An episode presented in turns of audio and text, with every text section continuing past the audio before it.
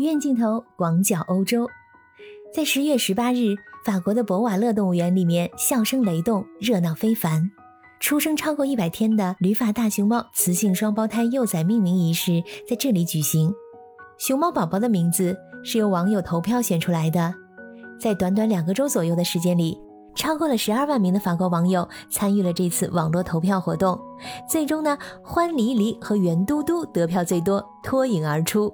欢离离的欢取自于熊猫妈妈欢欢，离离指的是巴黎；圆嘟嘟的圆取自于熊猫爸爸圆仔，嘟嘟指的是成都，寄托了两国人民对他们健康快乐成长、延续中法友谊的祝愿和期许。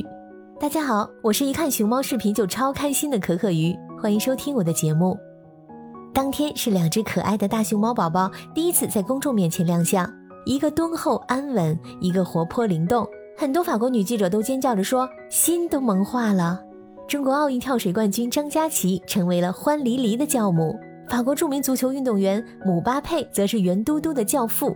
十七岁的张佳琪送上了自己的祝福：衷心希望我的圆嘟嘟欢黎黎长大后能够迎来一个更加富有生机的大自然，让他们有机会像姆巴佩哥哥一样，在一望无际的绿色中徜徉奔跑。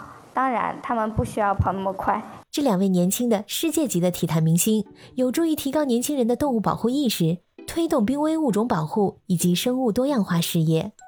熊猫的可爱似乎很难否认，这也曾经引发了神经学家们的研究兴趣。他们认为，圆圆的脸、明亮的大眼睛、柔软的四肢、笨拙的行动姿势，这些与婴儿相似的特质，容易触发人类产生对婴儿类似的情感。这些圆滚滚的天使们可不是简单的萌物，而是肩负着外交使命，是第二大使，是友谊的象征。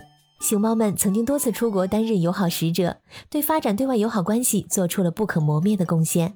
从二十世纪五十年代开始，中国政府推行熊猫外交，将大熊猫作为国礼赠送给那些与中国保持良好关系和中国希望与之建立关系的国家或者地区。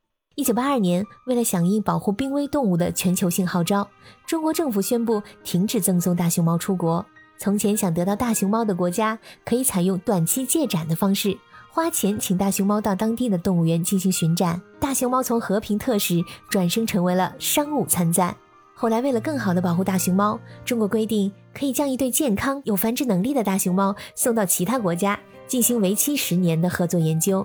接受熊猫的国家需要每年向中国支付一百万美元的租金。此外呢，还要为熊猫专门建造符合其生存环境的住所，提供价值不菲的食物和日常照料。如果熊猫在海外生产，新出生熊猫幼崽的所有权也归中国。这些憨态可掬的熊猫们虏获了全世界人们的心。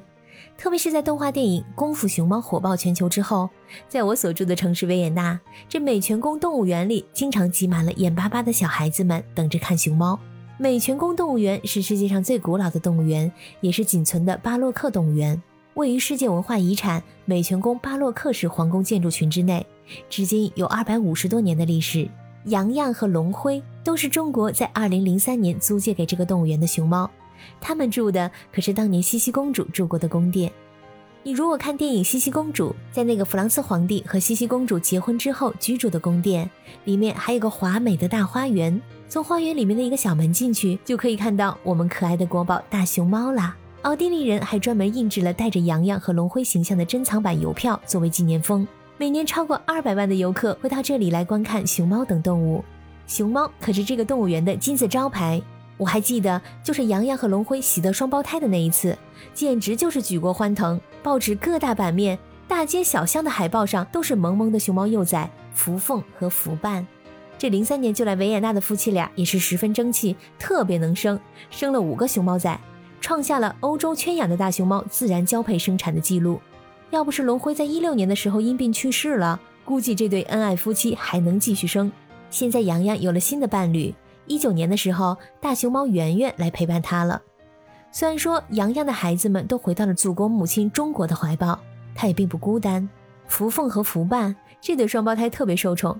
当得知这对双胞胎要回中国的消息，很多市民们都冒雪到动物园送行，依依不舍。其中还包含奥地利的总统范德贝伦先生。这位老先生是真的很喜欢熊猫。当他一八年访华的时候，还特地去看了洋洋的孩子福宝。当年淘气可爱的小萌宝，奥地利人们的心头宝，已经成了一个高大威猛的帅小伙了，在四川生活的十分恣意。老先生还特地跟他拍了照片。欧洲目前有八个国家拥有中国出界的熊猫，分别是芬兰、英国、荷兰、德国、比利时、法国、西班牙和奥地利。奥地利人十分骄傲于美泉宫动物园的大熊猫们。动物园的网站首页就是一张咧着嘴、特别开心的熊猫照片。有一次我去邻国斯洛伐克工作，在那边的大街上，甚至都看到了动物园的宣传海报，上面写着“我们有熊猫”，旁边配着熊猫宝宝的照片，简直隔着八百米，你都能感觉到那种骄傲的喜悦。熊猫在欧洲受到广泛的喜爱，除去它的外形可爱，还有它作为野生动物保护代言人的身份。世界自然基金会在一九六一年成立的时候。希望能够找到一种能够跨越人类语言和文化障碍的标志，这种标志需要容易识别，让人印象深刻。当时，一只旅居伦敦的熊猫给了设计师启发：毛茸茸而圆滚滚的体型，简洁而有力的黑白配色，让它最终成为了世界自然基金会沿用至今的徽标。二零一六年底，全球保护濒危物种的权威组织国际自然保护联盟正式的把大熊猫从濒危降级到了易危。这说明，在过去的几十年里，中国对大熊猫的保护取得了成效。亲爱的小耳朵们，你也喜欢圆滚滚的大熊猫们吗？希望你能在留言区里给我留言。感谢你的收听，我们下次再见。